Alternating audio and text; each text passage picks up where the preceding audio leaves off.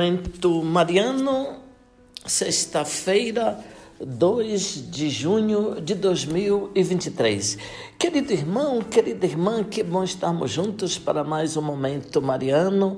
Aqui fala Dom Josafá Menezes da Silva, arcebispo metropolitano de Vitória da Conquista. Agradeço a sua companhia hoje, sexta-feira, 2 de junho de 2023. Nós celebramos a memória de São Marcelino e Pedro e trago para você, ouvinte, um trecho da exortação ao martírio de Orígenes, presbítero, século III.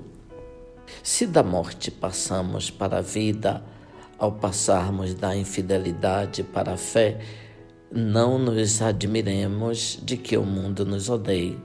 Com efeito, quem não tiver passado da morte para a vida, mas permanece na morte, não pode amar aqueles que abandonaram a tenebrosa morada da morte para entrar na morada feita de pedras vivas, onde brilha a luz da vida.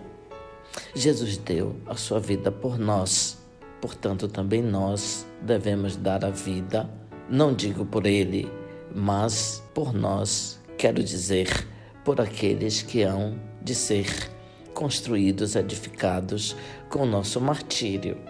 É chegado o tempo, ó cristão, de nos gloriarmos. Está escrito, não só isso, mas gloriamo-nos também nas tribulações, sabendo que a tribulação produz a constância, a constância, uma virtude sólida, a virtude sólida, a esperança.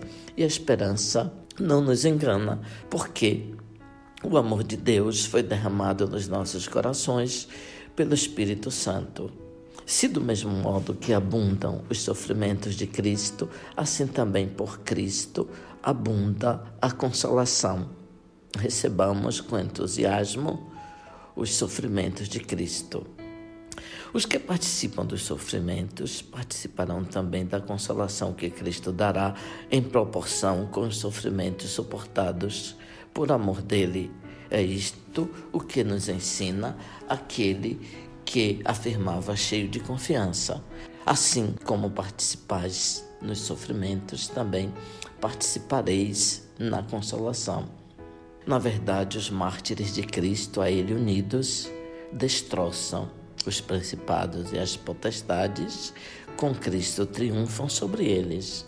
E deste modo, tendo participado nos seus sofrimentos, tomam parte também nos merecimentos que ele alcançou com a sua heróica fortaleza.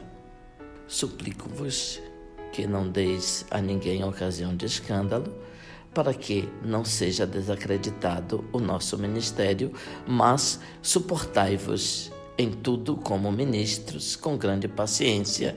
E assim dizei: E agora que posso esperar? A minha esperança está no Senhor. Abençoe-vos, Deus Todo-Poderoso, Pai, Filho, Espírito Santo. Amém. Ouvinte, louvado seja nosso Senhor Jesus Cristo, para sempre seja louvado.